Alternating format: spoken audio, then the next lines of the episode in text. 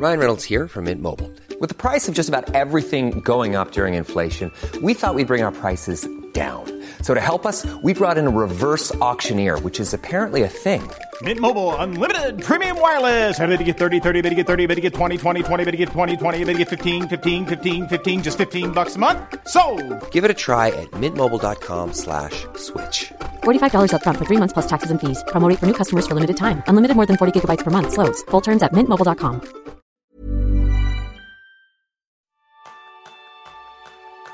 Bienvenidos a un nuevo episodio de Kenso, el podcast en el que descubrirás cómo ser efectivo para vivir más feliz.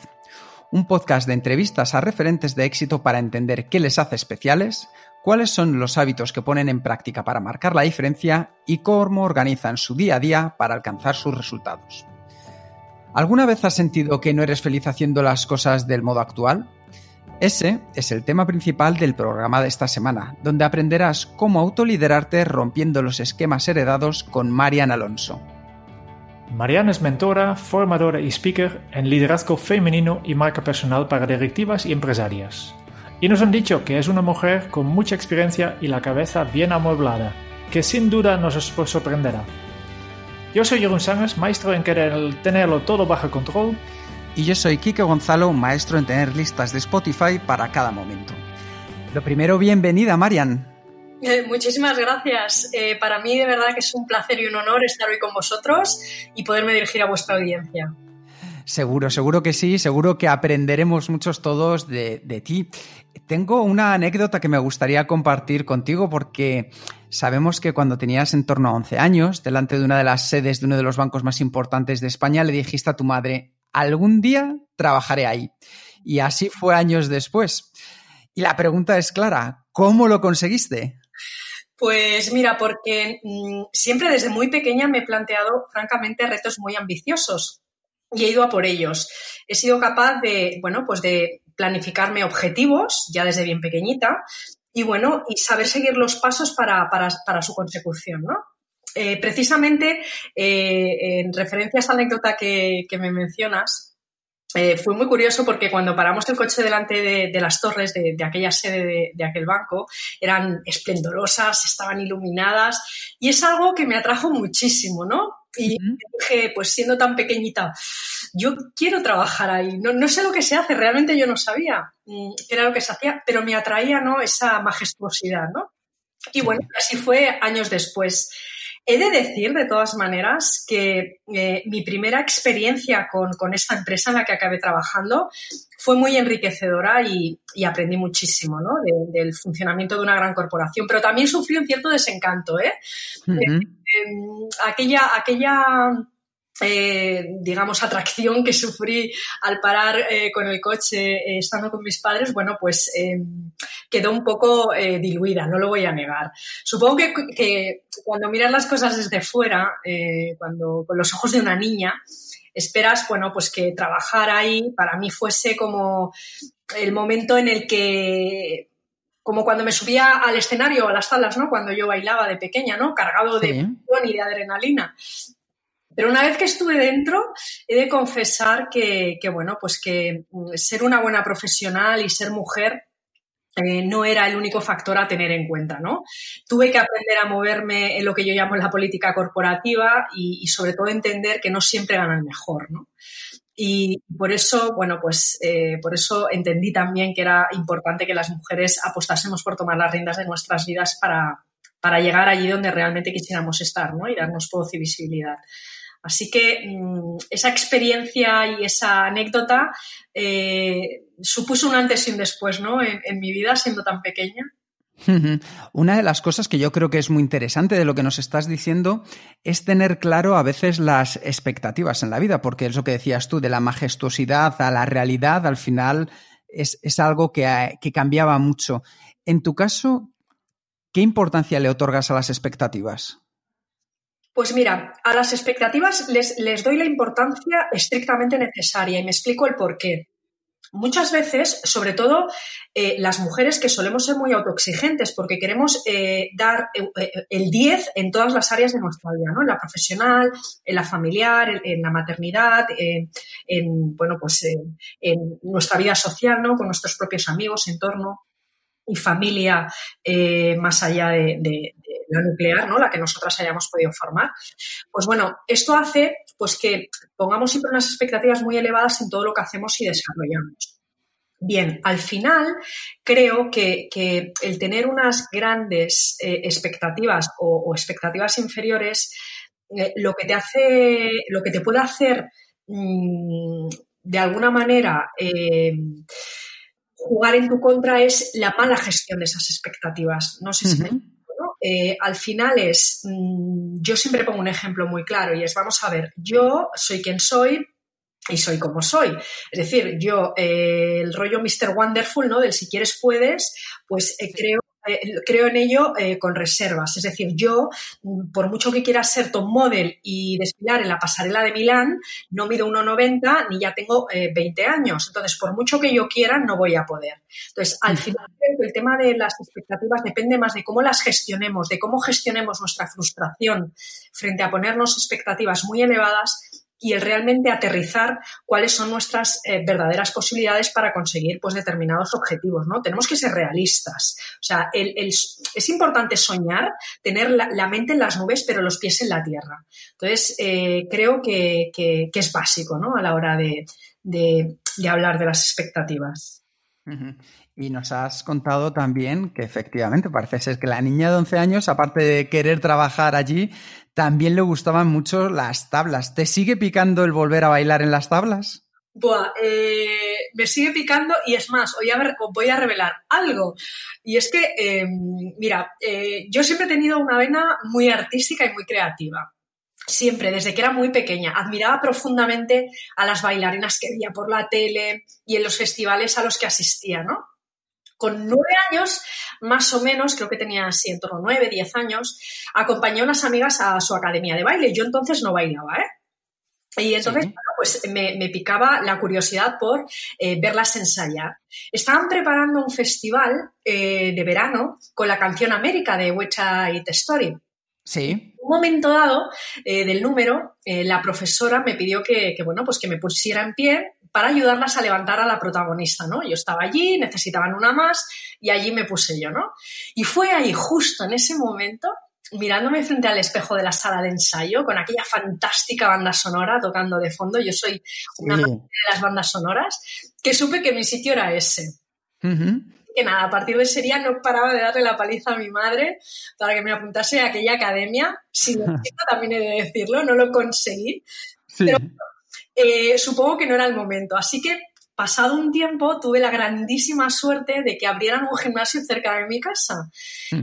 ¡Chachán! También ofrecían clases de, danza, de jazz, que era lo que a mí me gustaba. Así que me puse muy machacona con mi madre a pedirle que me apuntase los lunes y los miércoles a la salida del cole. Así que, bueno, también he de decir que eso lo tuve que vender un poco, ¿eh?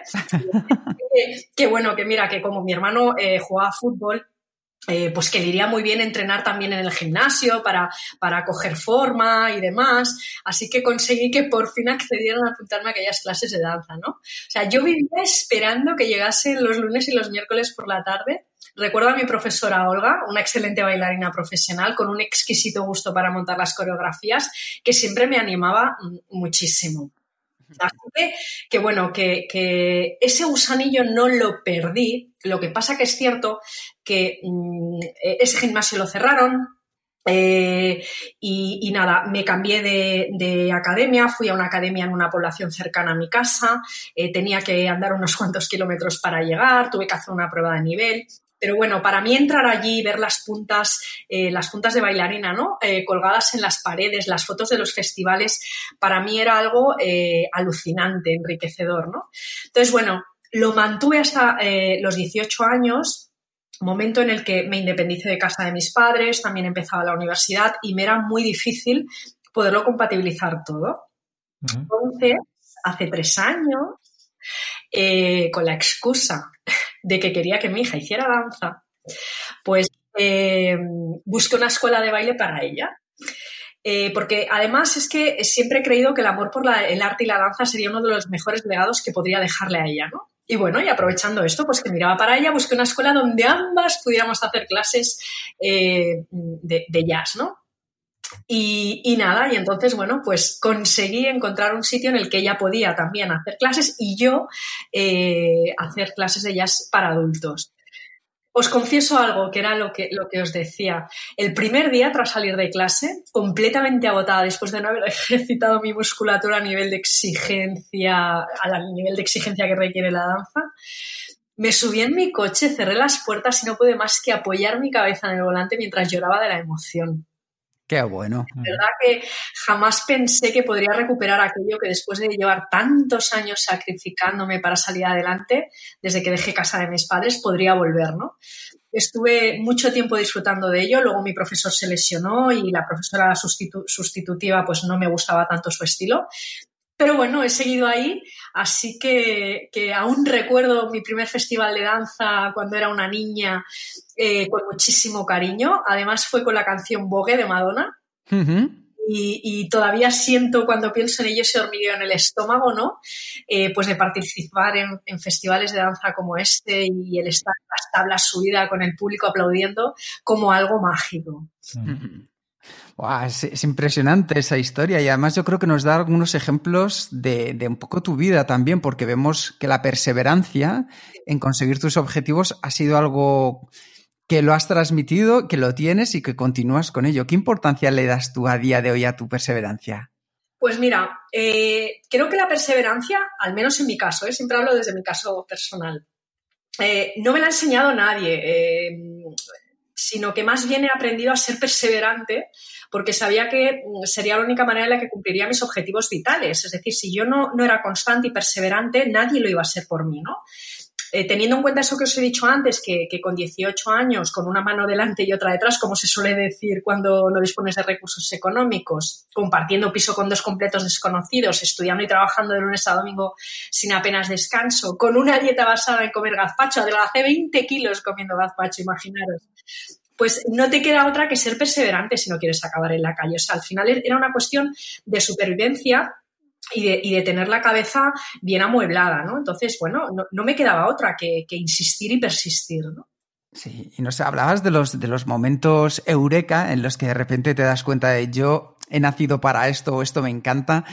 ¿Has tenido más momentos como es en el que descubriste que querías bailar?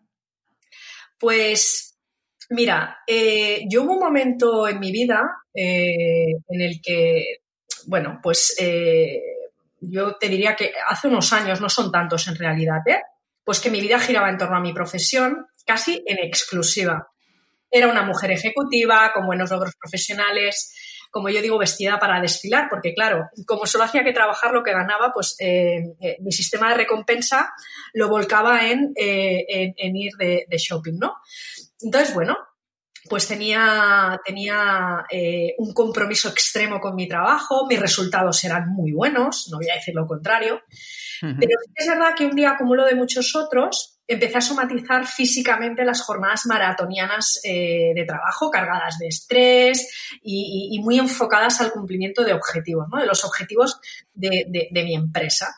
Entonces, estando en mi casa, después de cenar, sentada en el sofá viendo una peli tranquilamente, no era de miedo ni cosas de estas. Eh, eso sí, después de un día agotador, noté como el lado izquierdo de mi cuerpo pues eh, empezaba a dormirse, se paralizaba. No entendía qué podía estar pasando, la verdad. Así que bueno, una vez en el médico, este me dijo pues que había sufrido una hemiparesia del lado izquierdo de mi cuerpo, fruto de la tensión acumulada y que si no levantaba el pie del acelerador, mm, por decirlo con palabras llanas, pues eh, que las consecuencias podían ser mucho peores. Al salir de urgencias, eh, en contra de lo que me había dicho el médico, aún con la funcionalidad motora sin estar al 100% recuperada, pues nada, me fui a casa, me duché y volví al trabajo como si tal cosa.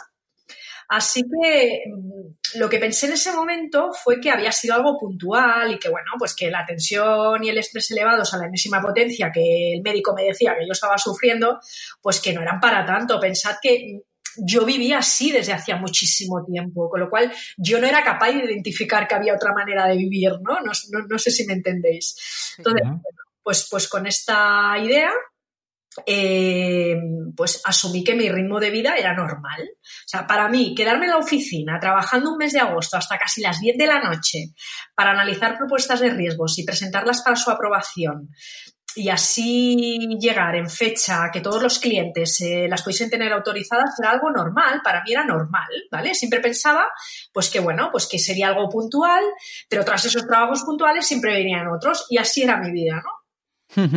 En ese tiempo, pasado ese tiempo, estando nuevamente en casa, eh, pues yo diría al cabo de unas semanas desde el primer episodio, pues también estoy, estaba en casa relajada, en el sofá, y nada, se me volvió a dormir eh, el medio cuerpo, esta vez el lado derecho, y, bueno, pues eh, desde urgencias activaron un código ictus. Es decir, que las peores previsiones que me había dado el médico en, en el primer ingreso, pues eh, se dieron, ¿no?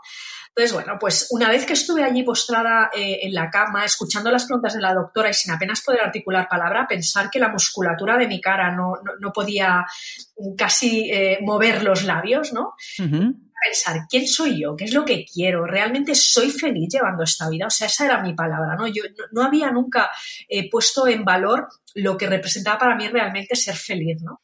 Me empecé a dar cuenta de que había heredado un estilo de liderazgo muy masculinizado, un estilo de liderazgo que malvivía a base de la cultura del pelotazo, que seguía métodos inflexibles, que vivía mi éxito profesional a través del reconocimiento continuo por la consecución de objetivos. Me da igual todo lo demás, o sea, me da igual que me dijeran, ah, eres guay, eres cañera, eh, me lo paso muy bien, eres divertida. No, no, no, no. Para mí el éxito era el, cumplir objetivos y que mm, estar la primera del ranking. No sé si me explico, ¿no? Completamente. Sí, sí, sí, en ese momento me di cuenta de que estaba eh, yendo en contra de mí misma, que, estaba siendo una mujer dentro del trabajo distinta a la que era fuera. y eso pese a que siempre he sido una mujer de carácter y no me ha milanado ante nada, era como si me hubiera rendido a todo eso, ¿no?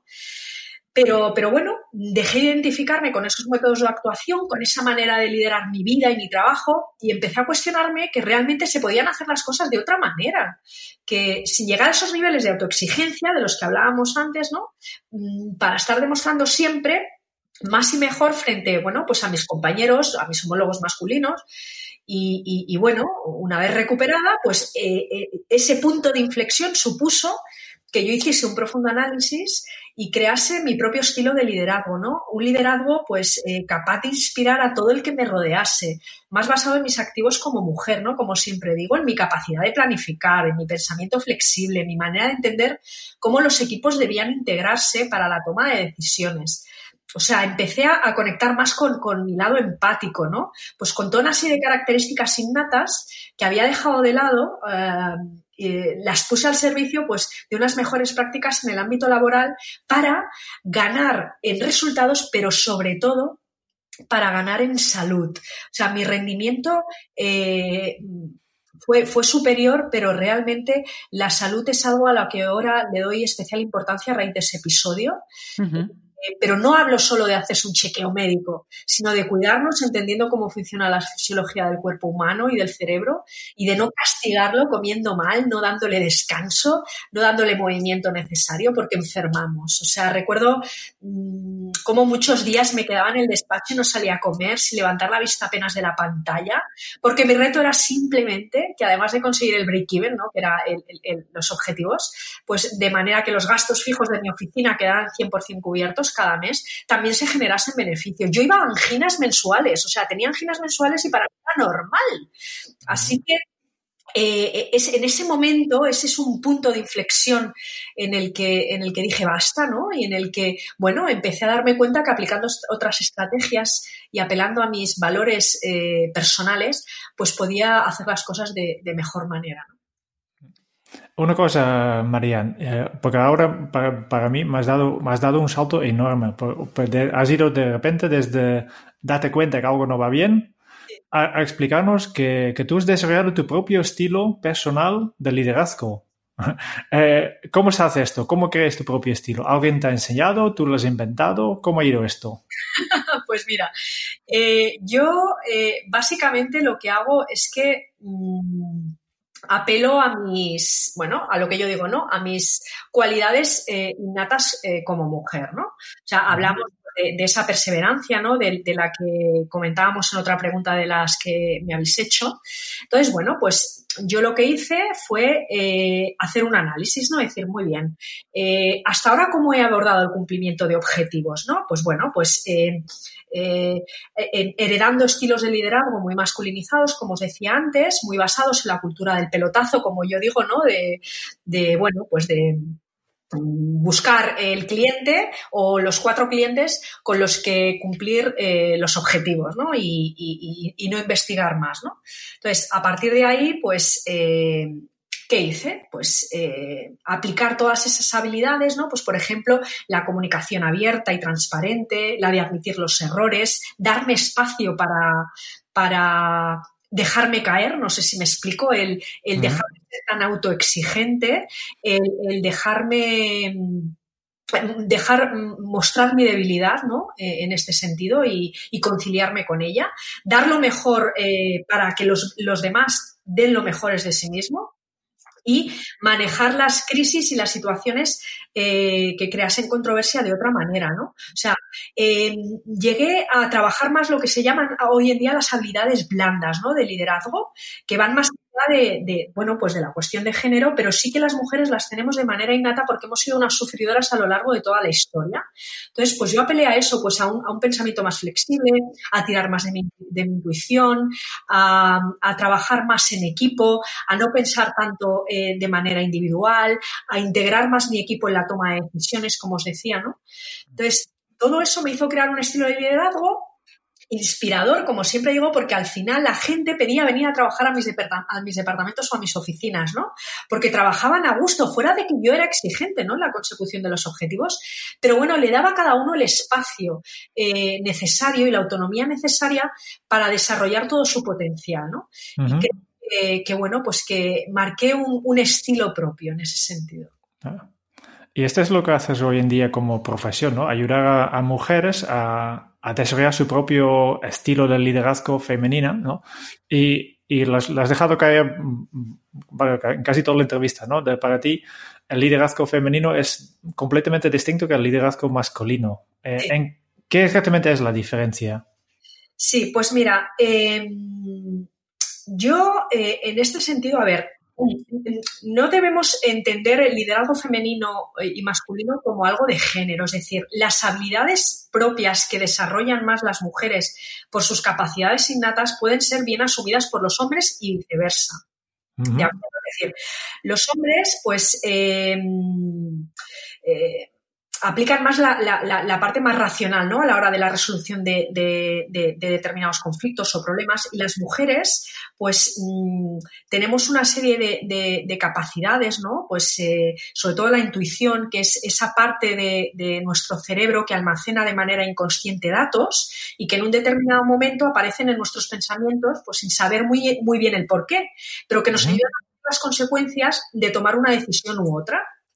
Así que de esta manera, pues podemos determinar que el pensamiento intuitivo nos ofrece unas soluciones alternativas al pensamiento que entendemos como, eh, más racional, ¿no? Eh, os pongo un ejemplo muy, muy claro. Es, eh, pues estamos en el parque, ¿no? Y el niño se sube al, tobogán y ves que, que, madre mía, que se está subiendo muy rápido, que se le ha metido el pie en uno de los escalones y que el siguiente ¡pam! se va, se va a esturriar, ¿no? Entonces, hay un momento en el que nuestro cerebro conecta con, una parte de información de, nuestra CPU que tenemos ahí, que no son propiamente el 2 más 2 igual a 4, sino que pues por, la propia experiencia sabemos que el niño puede acabar en el suelo con la nariz partida, ¿no? Entonces, eso nos hace eh, adelantarnos, tomar decisiones, correr y, quizás pues eh, sacar al niño de, de, ahí o decirle que se suba de otra manera. Entonces, tiramos más de la intuición, que es la propia manera de llegar a tomar decisiones desde la experiencia, ¿no? Entonces, esto es un, digamos, una característica muy propia de las mujeres que los hombres también pueden integrar y que nos diferencia mucho a la hora de liderar, ¿no? El que, el que podamos tener, como os hablaba antes, ese pensamiento más flexible, más transversal, más integrador y que, y que quizás, bueno, pues los hombres siendo, pues, más racionales, eh, teniendo una, una conexión menos conectada, valga la redundancia, con su, con su inconsciente, eh, les cuesta más abordar. Entonces, bueno, pues yo creo que aquí existe una, una diferencia que, bueno, pues que se puede desarrollar en cualquiera de los dos géneros. ¿eh?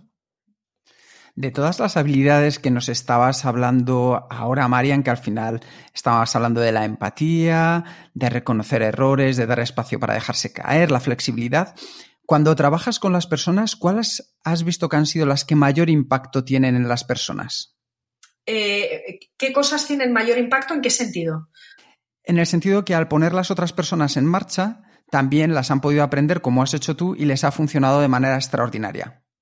Mira, pues eh, aquí habría varias cosas, pero en concreto eh, te diría que la, que la que más impacto genera es aquella que les permite tener un pensamiento flexible.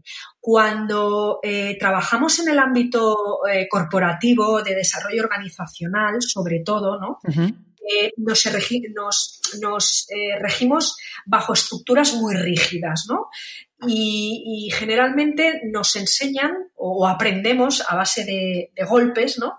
Que las cosas eh, son como son, la estructura es la que es y no puedes salirte de ese contexto para, eh, bueno, pues probar, para experimentar y para intentar llegar a, unas mejores prácticas a nivel profesional aplicando otras estrategias, ¿no? Entonces, creo que en el momento que consiguen abrir miras, ¿no? Dejar ese pensamiento tan obtuso, ser más flexibles, y eh, dejar sobre todo el ego de lado es muy importante. Eh, eh, dejar el ego, saber pedir ayuda a los expertos que en un momento dado pueden aportarte una mejor visión y unas mejores soluciones a determinados problemas que se plantean a lo largo de nuestra jornada laboral. No creer que lo sabemos todo. No, tener miedo de, de, decir, mira, esto no lo sé, estando frente a un cliente incluso, pero no te preocupes que busco la información necesaria y te doy la respuesta más adecuada. ¿no? Entonces, creo que una de las principales arterias eh, es eh, ese pensamiento flexible, esa flexibilización que nos permite trabajar eh, pues de manera bidireccional ¿no? con nosotros y otras personas, pero también permitirnos a nosotros ese error, ¿no? ser flexibles con nosotras mismas. ¿no? Una de las cosas que me parece muy interesante es que tú has estado, por así decirlo, en, ambos bandos del liderazgo, del liderazgo femenino y del liderazgo masculino. Como aquí nos escuchan tanto muchas mujeres como muchos hombres, me gustaría hacerte dos preguntas a ver si nos puedes ayudar. La primera es, ¿qué primeros pasos podría dar un hombre para mejorar en su liderazgo femenino, por así decirlo? Y la segunda pregunta, la inversa. ¿Qué pasos, qué primeros pasos podría también dar una mujer para entender un poco mejor el liderazgo masculino?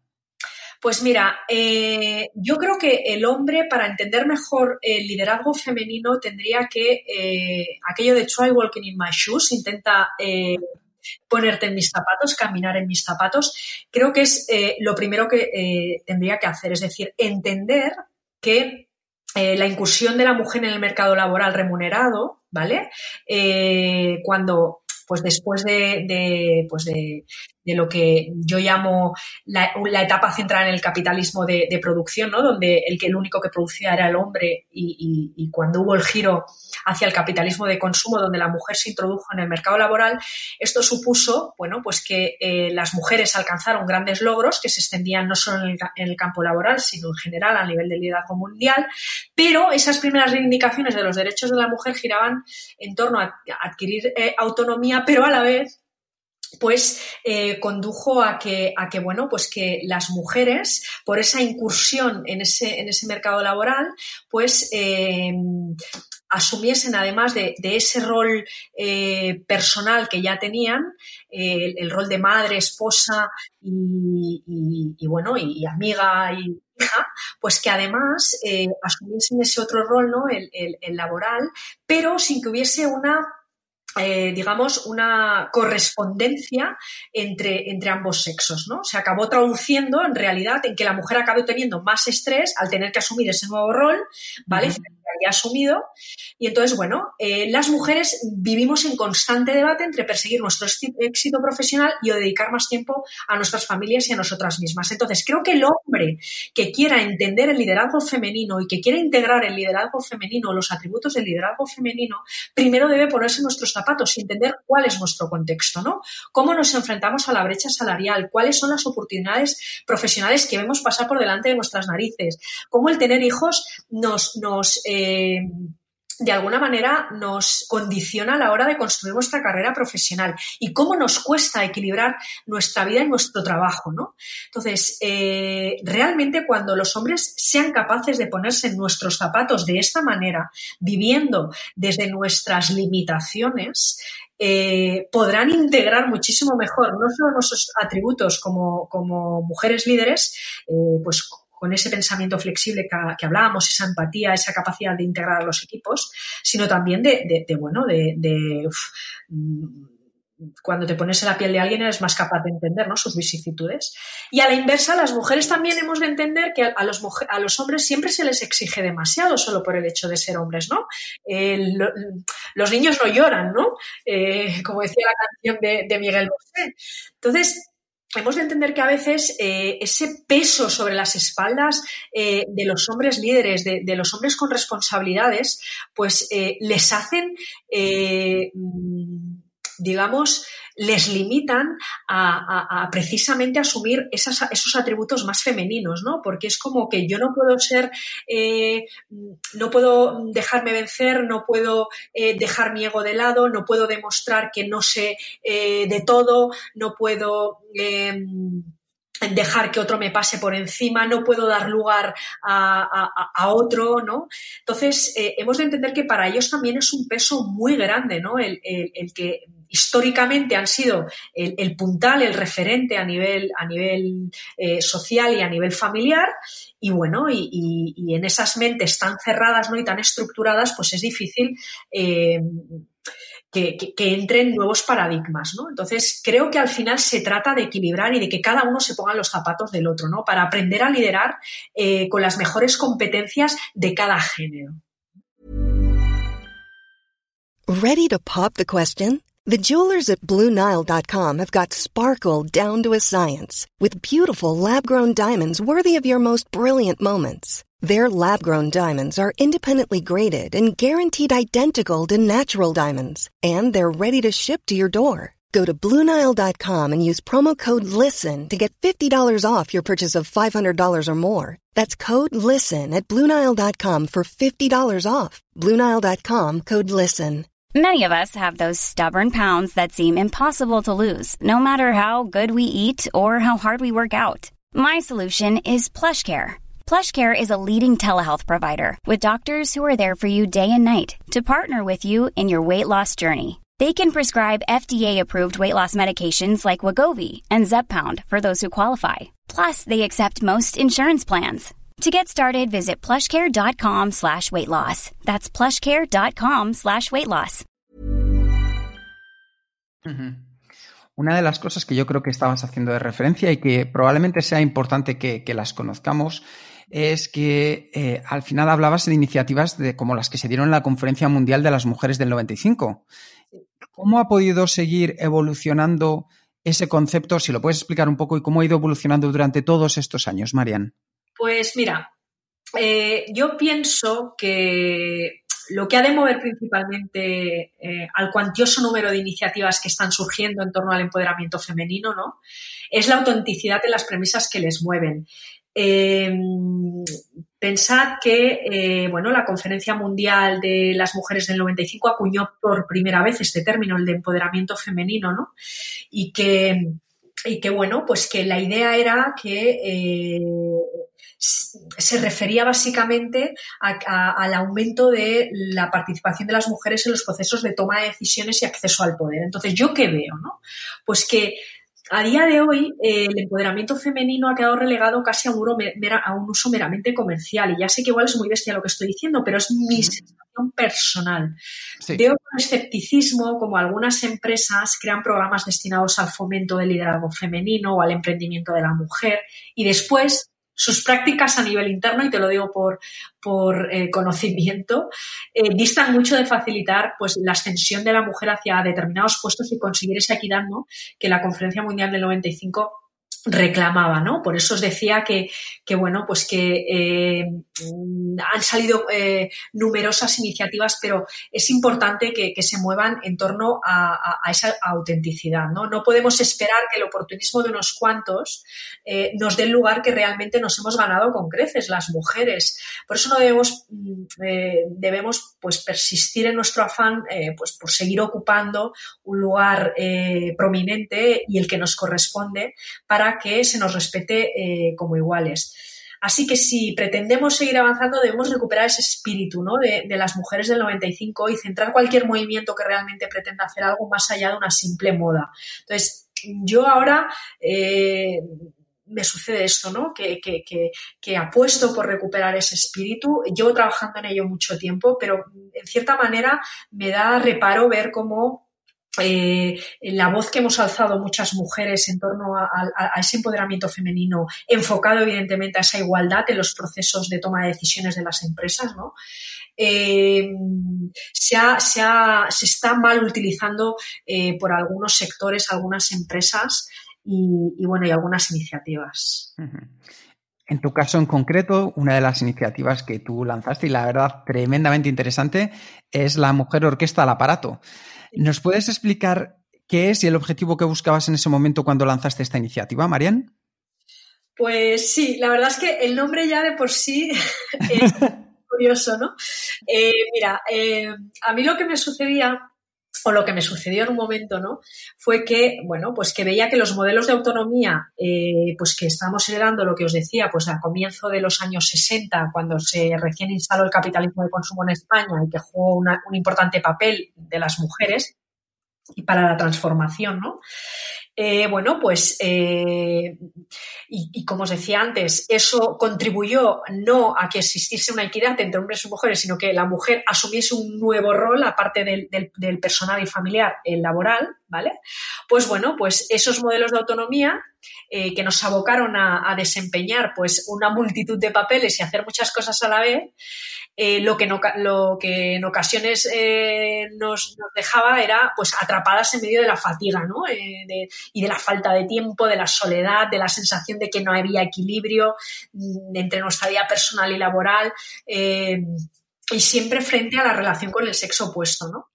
Así que bueno, pues, eh, ¿qué es lo que hice? Pues eh, decidí que, bueno, que tenía que dar voz a todo esto, ¿no? Eh, y, nada, y creé Mujer Orquesta al Aparato, ¿no? Pues para que existiese pues un lugar, una ágora, como digo yo, una plaza griega, ¿no? En la que, bueno, pues las mujeres eh, pudiesen tener voz, eh, yo explicando pues, mis avatares en el mundo corporativo, eh, explicando también pues las dificultades a las que se enfrentan quienes han logrado integrarse en ese camino de, bueno, pues seguir ascendiendo se han visto con, con, ciertas dificultades, ¿no? Y entonces lo, que pretendía era, pues, dar esa voz, dar ese espíritu a, a, esas mujeres que sentían que estaban apagando fuegos todo el día, ¿no? Y la verdad es que eh, fue muy enriquecedor, logré y he logrado, evidentemente, aunar como unas seis mil y pico mujeres en mi comunidad de Facebook y uh -huh. la verdad es que es, es, para mí es un orgullo, es un orgullo que la mujer orquesta el aparato, la que es capaz de hacer muchas cosas a la vez, por fin pueda poner el foco y centrarse realmente en ella misma, ¿no? que es lo importante. Marian, si en su momento llamaste mujer orquesta al aparato, en ese momento de la iniciativa, porque era así la situación que estabais viviendo, Después de toda esta evolución, ¿cómo llamarías ahora a esa misma iniciativa? Pues eh, yo ahora mismo eh, la llamaría a Mujer Foco. Eh, ¿Por qué? Porque ahora el foco está puesto en las mujeres, pero al mismo tiempo nosotras tenemos que ser capaces de focalizar cuáles son realmente eh, los inputs o, los elementos más importantes en los que nos debemos centrar realmente para alcanzar el éxito profesional y personal. O sea, eh, creo que, que sería mm, la, la, comunidad de la mujer foco, ¿no? Que, que, que ahora eh, se focalice más realmente en una vez, a ver, una vez habiendo ganado terreno en muchos ámbitos, eh, quitarnos eh, la paja de encima, ¿no? Porque íbamos a demasiadas cosas y realmente poner el, foco, poner el punto de mira en aquello que realmente a nosotras eh, nos haga brillar. O sea, no necesariamente, yo entiendo que habrá mujeres pues que brillen eh, siendo eh, madres y, amas de casa y, vivan su éxito personal de esta manera y haya mujeres que solo quieran desarrollarse pues a nivel profesional o mujeres que quieran hacerlo en, los, en ambos ámbitos, ¿no? Entonces, creo que ahora lo importante es mm, que las mujeres seamos foco y que sepamos poner foco, ¿no? En tu caso, Marian, eh, veo que toda esta trayectoria al final la estás trabajando también con otras muchas mujeres en las que eh, pones en marcha tus servicios. Una de las cosas que a mí me llama mucho la atención es cómo consigues generar esa relación inmediata para que, esa confianza para que ellas confíen también en lo que tú les vayas diciendo para seguir esos pasos. Pues mira, eh, sobre todo aplicando la escucha activa y reconduciendo situaciones que a priori les resultan de difícil solución o estresantes, es un espacio de acompañamiento, pero con objetivo continuo, ¿vale? O sea, el acompañamiento no solo es el, te doy la palmadita en la espalda, el acompañamiento tiene que, estar objetivado, tiene que tener un fin, tiene que servir para que la mujer tome esas decisiones y ponga foco en lo que realmente quiere en su vida, ¿no? O sea, consigo que saquen de sus cabezas todo el ruido que les impide escuchar la melodía, como yo digo, mm, para que se centren en lo realmente importante. Eh, e integren pues todas las habilidades necesarias para conseguir sus objetivos, sean cuales sean. Yo, evidentemente, trabajo con las que tienen objetivos profesionales, ¿vale? Pero, pero bueno, a veces no se trata tanto de decir el qué, sino de decir el para qué, ¿no? Entonces, las ayudo en, en todo eso a través de mi propio sistema de mentoring, claro está. Y si tuvieras que decir cuál es el reto al que se está enfrentando la mujer en España a día de hoy, el mayor reto, ¿cuál dirías que es? Pues mira, eh, lo hilaría un poco con lo que os estaba diciendo antes. Eh, esas primeras reivindicaciones de los derechos de la mujer que giraban en torno a adquirir la autonomía que antes no tenían y asumir un nuevo papel en el ámbito laboral. No sé si nuestros oyentes habrán visto Mad Men, ¿no? La serie de Pero ahí eh, queda, queda, la polaridad queda muy, muy, muy bien marcada, ¿no? El cómo la mujer se introduce en el mercado laboral, queda relegada a puestos pues eh, de menor relevancia, la secretaria, cómo las tratan, eh, incluso como, como, objetos, ¿no? Y, y, cómo el hombre, pues es el, el cabeza visible, el que toma las decisiones importantes y demás, ¿no? Entonces, en este, en este cambio de mentalidad que no, supe, no, favoreció a la mujer, como decía antes, pues bueno, eh, uno de, de, los mayores retos que seguimos arrastrando a día de hoy es que la incursión de la mujer en, este mercado laboral remunerado eh, y, que, el hombre no asume de manera eh, equivalente en su, en su rol tradicional como, como madre y esposa, pues como padre y, emplea, y trabajador sería, ¿no? Pues esto, eh, que se acaba traduciendo en un estrés, como decíamos antes, hace que nosotras nos enfrentemos al final a un constante debate entre perseguir nuestro éxito profesional o dedicar más tiempo a nuestras familias. Entonces, nos enfrentamos a la brecha salarial. Eh, pues frente a los, a los mismos puestos de trabajo cobramos menos que nuestros homólogos masculinos. Eh, también a esas oportunidades profesionales que comentaba antes, donde los hombres suelen tener mejor acceso al desarrollo ¿no? en su crecimiento profesional. Eh, no pensemos que el emprendimiento tampoco es una solución ¿eh? a este problema, ya que iniciar un negocio plantea un desafío muchas veces mayor para las mujeres que para los hombres. Otro desafío sería pues el que eh, para nosotras tener hijos condiciona o nos hacen que condicione nuestras carreras profesionales, porque nosotras seguimos rindiendo más, incluso mejor, porque nos volvemos unas planificadoras natas, ¿no? Sí. Y, luego, pues, encontrar ese equilibrio, eh, el, tener, pues, em, esa, esa, vida personal y familiar en la que trabajar para una empresa o dirigir un negocio, cuidar de nuestra familia, tener tiempo libre para dedicar a nosotras mismas, eh, no, se, no se torne en una práctica imposible. ¿no? Esos son retos a los que nos enfrentamos y en los que con la ayuda de los hombres eh, realmente podemos llegar a, a, sucumbir, ¿no? O sea, a que sucumban, disculpad, eh, y, y, realmente dejen de ser retos y sean realidades, ¿no?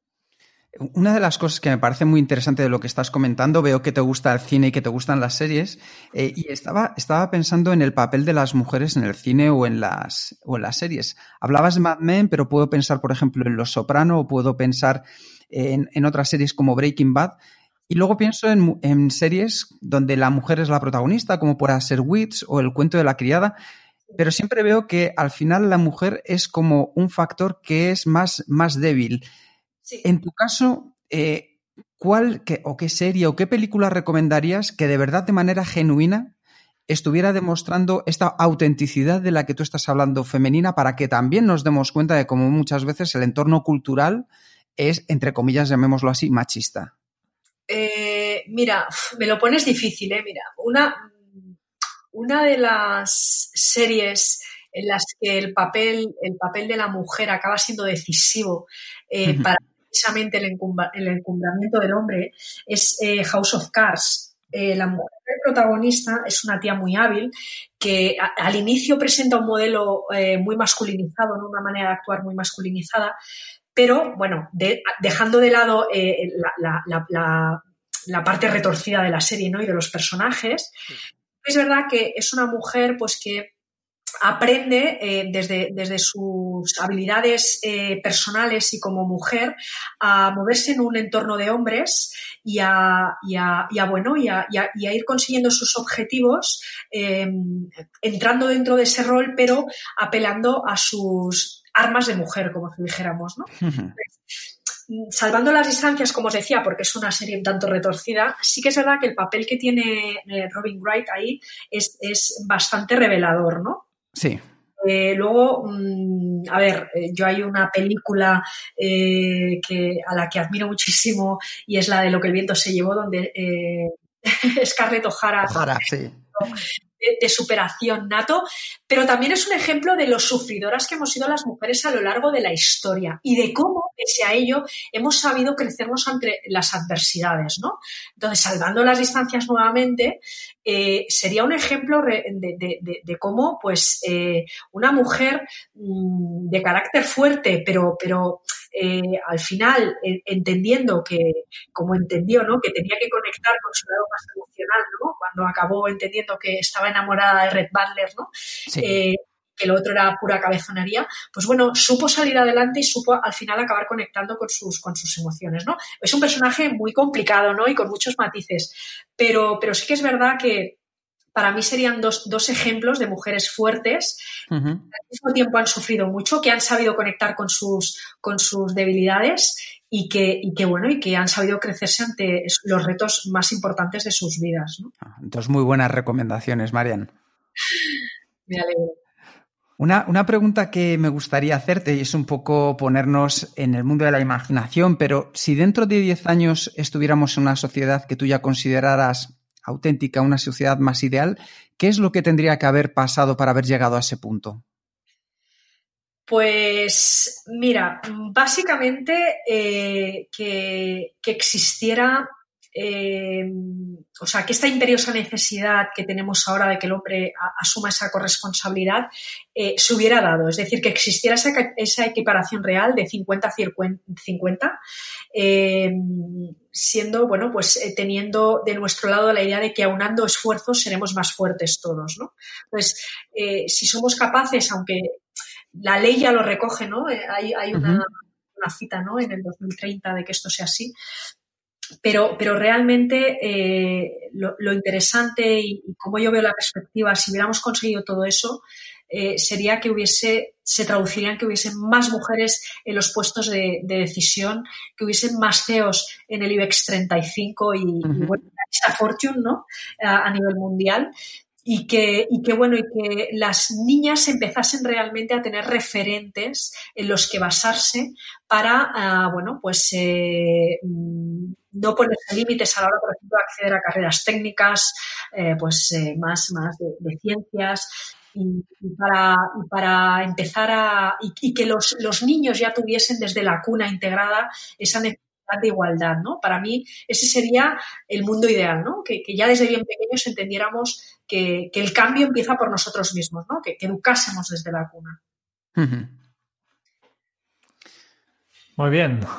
Em, yo creo que con, con esto ya, ya, llevamos bastante tiempo hablando. Eh, por tanto, antes de, pasar al cuestionario, Kenzo, que siempre hacemos con todos los invitados, eh, una última pregunta y es si tienes alguna pregunta final, siguiente paso, sugerencia o mensaje para los oyentes de este podcast. Pues mira, eh, la única sugerencia que haría es que, que, que bueno, pues que eh, realmente todas aquellas personas que pretendan seguir evolucionando a nivel profesional, es importante que creen un mapa de acción con un recorrido que, que, les lleve realmente a trabajar las áreas más importantes, que para mí son la del talento, la de las habilidades y la de ejecución, uh -huh. para que, bueno, pues eh, mejoren eh, sus, su, bueno, aumenten o hagan crecer sus fortalezas y cualidades únicas para mejorar esa capacitación en el área del management eh, directivo o empresarial y eh, siempre pues desde una óptica que, pues, que apele a, su verdadera esencia y, a través de las capacidades que les consiguen con las que consiguen mejores resultados, ¿no? Eh, pienso que es importante que hagan una introspección, eh, que ana analicen cuál es el punto en el que se encuentran, cuál es el punto al que desean llegar y, que se orienten en un proceso eh, que les lleve a ello. ¿no? Yo creo que, es importante ¿no? que, hagan este ejercicio ¿no? de, poner las cosas en claro. Muy bien, muy interesante. Eh, y con esto ya pasamos a la última parte de, de, la entrevista, que es el cuestionario, como he dicho antes, 10 preguntas que son los mismos para todos los invitados. Y empezando con el primero, ¿cuál es tu lema? Eh, liderazgo femenino y marca personal para mujeres dispuestas a dejar su huella. Oh, este tienes estudiado, ¿no? Lema. Muy bien. ¿Cómo se titularía tu biografía? Eh, um, mi biografía, uh, uf, me lo ponéis complicado, ¿eh? porque la verdad es que a veces lo he pensado. ¿eh? Uh -huh. eh la historia de una mujer hecha a sí misma. Vale. ¿Cuál es el libro que más has regalado? El que más he regalado, El hombre que susurraba al oído de los caballos. Ah. ¿Y a quién te gustaría o te hubiera gustado conocer? A Jane Goodall. Jane Goodall. Vale. Muy bien. Vamos muy rápido con estas preguntas, ¿eh? que tienes respuestas muy rápidas. Eh, a ver si continuamos así. ¿Cuál es tu posesión más preciada? Pues eh, mi legado, el, el, pero el legado personal que le vaya a poder dejar a mi hija, sobre todo el conocimiento. Uh -huh. Posesión más valiosa. ¿Qué canción pones a todo volumen para subirte al ánimo? Aquí, aquí os voy a dejar un poco patidifusa. Eh, es una canción de, de Rammstein que se llama Du Hash. Ah, claro, claro que sí, que sí. Ya, lo conocemos. Du Hash. Sube la moral. Hemos ido a ver a Rammstein en directo. Muy bien. Eh, no somos los primeros en entrevistarte y por tanto siempre nos gustaría aprender los mejores y, y por eso la, la, la, siguiente pregunta. ¿Cuál ha sido la pregunta más interesante que te han hecho? La pregunta más interesante que me han hecho. Um, bueno, eh, ¿qué me dedicaba a hacer cuando hacía campana en el instituto? Muy bien. ¿Qué se te viene a la cabeza cuando piensas en la felicidad? Pues eh, una sonrisa, o sea, no me viene un concepto. Cuando pienso en felicidad, eh, lo que proyecto en mi mente es una sonrisa. Una sonrisa, bueno. ¿Qué película volverías a ver cada año? Bueno, wow, os diría tantas. Ajá. Pero, wow, muchísimas. A mí hay una eh, que me remueve bastante que es Siempre a tu lado, Hachiko que es una película protagonizada por Richard Gere que habla pues de la historia de un perro que existió en la vida real en Japón uh -huh. eh, eh, después de que su, su, dueño muriera, bueno, pues el perro seguía anclado ¿no? a esa relación y a ese vínculo emocional que tenía con él. Es una película que he visto miles de veces, que siempre acabo llorando, pero bueno, también os hablaría del diario de Noah, también os, eh, me encanta mucho o me gustan muchísimo los, los reportajes o, o, o, los documentales biográficos. El último que he visto ha sido el de, el de Tupac, que me, impactó bastante, el de Whitney Houston, el de Amy Winehouse, la vida también de Margaret Thatcher. Eh, para mí, el cine, los documentales y la música mm, son vitales. muchísimo. Vale, ya estamos en la última pregunta. Eh, si tuvieras que dejar un mensaje en una cápsula para tu yo del futuro, ¿qué le dirías? Relájate. Relájate. Relax. Muy bien. Perfecto. Con esto, eh, tú o menos ya has acabado. Nosotros continuamos eh, dos minutos más porque no sé si has escuchado alguna un episodio de nuestro podcast, pero nosotros siempre al final de cada entrevista hacemos un breve resumen de todo lo que hemos podido aprender. Y por tanto, ahora aquí que nos explicará qué hemos podido aprender de Marianne. Marian nos ha enseñado la importancia de soñar y mantener los pies en la tierra, como la gran bailarina que se ha perseverado en ser. Porque si tú no eres quien persevera en tus sueños, nadie lo va a hacer por ti. Un punto de inflexión en su vida le hizo preguntarse si era feliz. Se cuestionó y buscó inspirarse en sus activos como mujer para ponerlos al servicio de un liderazgo inspirador para conseguir abordar sus objetivos y lo principal, ganar en salud. Y así saber que, ahora sí, su sitio era este. Ese liderazgo femenino se basa en un pensamiento intuitivo, donde se da espacio para dejarse caer, para reconocer los errores que tenemos, para mostrar debilidad y conciliarnos con ella, para dar lo mejor de nosotros mismos para que así los demás puedan dar lo mejor de sí mismos, para conectar con nuestro lado empático y en especial con un pensamiento flexible. Una recomendación para los hombres es que podemos entender e integrar el liderazgo con un estilo femenino al aprender a caminar en los zapatos de las mujeres y en entender muy bien cuál es el contexto que les rodea, su conciliación en la vida laboral y personal, su brecha salarial y las expectativas versus la realidad que viven. Y en el caso de las mujeres, nos ha enseñado que pueden aprender que a los hombres se les exige demasiado y que ese peso les limita a no poder utilizar esos atributos más femeninos y así poder aprender a liderar desde la integración. Y nos ha lanzado una iniciativa, la iniciativa de recuperar el espíritu de autenticidad para que las mujeres ocupen el lugar prominente que les corresponde. Una iniciativa para todos y para brillar poniendo el foco en las mujeres. Muchísimas gracias por tu tiempo, Marian. De nada, a vosotros. Muy bien. Eh, muchas gracias también a todos los oyentes por escuchar este episodio de nuestro podcast de Kenso. Y si te ha gustado, por favor, deja tu reseño de 5 estrellas del podcast en iTunes o iBox para ayudarnos a llegar a más oyentes.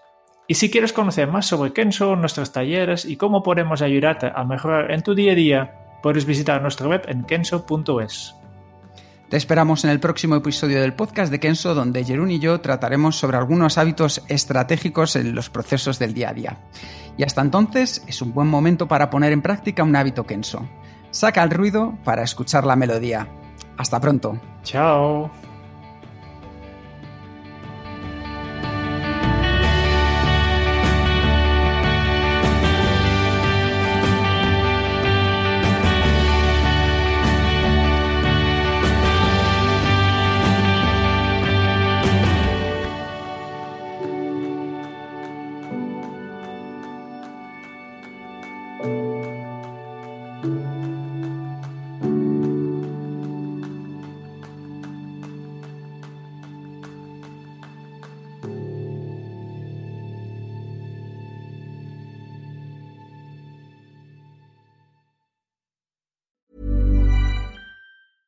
Ever catch yourself eating the same flavorless dinner three days in a row? Dreaming of something better? Well, HelloFresh is your guilt-free dream come true, baby. It's me, Kiki Palmer. Let's wake up those taste buds with hot, juicy pecan-crusted chicken or garlic butter shrimp scampi. Mm. Hello Fresh. Stop dreaming of all the delicious possibilities and dig in at HelloFresh.com. Let's get this dinner party started.